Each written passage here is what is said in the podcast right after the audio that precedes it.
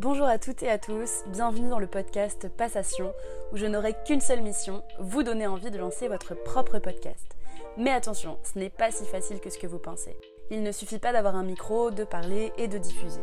Alors laissez-moi vous éclairer et vous passer tout mon savoir sur le sujet de la façon la plus simple possible. Je vous confie donc mes 5 conseils à suivre avant de lancer son podcast dans les prochains épisodes.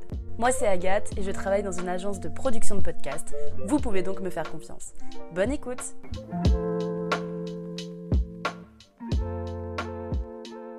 Comme je vous l'ai déjà répété depuis le début de ce podcast, il faut bien réfléchir avant de se lancer.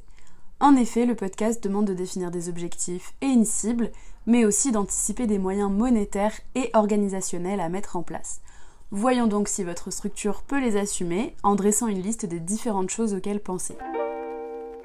Avant tout, le matériel. Bon, évidemment, ça va être compliqué sans micro, mais il faut savoir qu'un bon matériel a un coût. Chez Ecos, on propose un setup complet à moins de 300 euros, mais c'est surtout possible d'investir davantage. En soi, il vous faudra un micro ou deux si vous choisissez le format interview, une carte son ou un enregistreur pour faire fonctionner tout ça, un bras de suspension pour faire tenir les micros sur un support, un logiciel de montage audio et en bonus, une caméra et un trépied si vous souhaitez filmer vos épisodes. À prévoir aussi l'hébergement de votre podcast. Un hébergeur, ça permet de transmettre toutes les données aux plateformes d'écoute comme Spotify, Deezer, Apple Podcast, etc. Chez Ecos, on utilise principalement AudioMeans, qui est une plateforme payante. Bon, il y a aussi un plan gratuit pour ceux qui débutent, mais c'est plus réduit. Après, il y a aussi Acast, Ocha, Encore et bien d'autres. Renseignez-vous sur les tarifs de chacun et regardez bien s'ils ne proposent pas des plans gratuits si vous en avez une utilisation assez réduite. Ensuite, il faut penser à l'identité visuelle et sonore de votre podcast. Il doit être reconnaissable et ça passe donc par cette étape.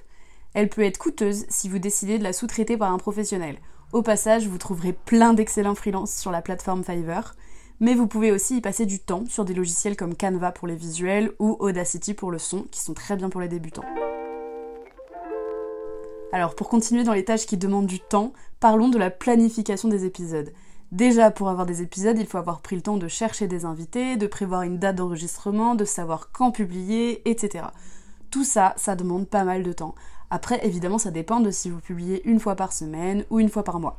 Mais c'est à prendre en compte et c'est un travail de recherche à faire sérieusement si vous voulez que votre podcast reste qualitatif. On passe à la post-production, tant redoutée. Alors si ça vous parle pas, hein, il s'agit de l'ensemble des étapes qui préparent votre audio déjà enregistré à être diffusé. Donc euh, ça comprend par là le montage, le mixage et le mastering. Ça peut vous coûter un petit peu d'argent à chaque épisode si vous souhaitez sous-traiter à nouveau, mais vous pouvez aussi apprendre, à savoir que c'est un apprentissage assez long si vous voulez un résultat de pro. Il existe sinon des logiciels comme Ophonic pour de l'édition audio automatique qui fait tout à fait le travail. Enfin, la partie rédaction vous prendra toujours plus de temps que ce que vous imaginez à la base. Je prends en compte la rédaction des descriptions d'épisodes, le titre et bien sûr toutes les communications en lien avec chaque épisode. C'est important qu'il y ait une personne dédiée à ce rôle dans votre organisation. J'espère que mes conseils vous aident pour l'instant. Je vous dis à tout de suite dans le prochain.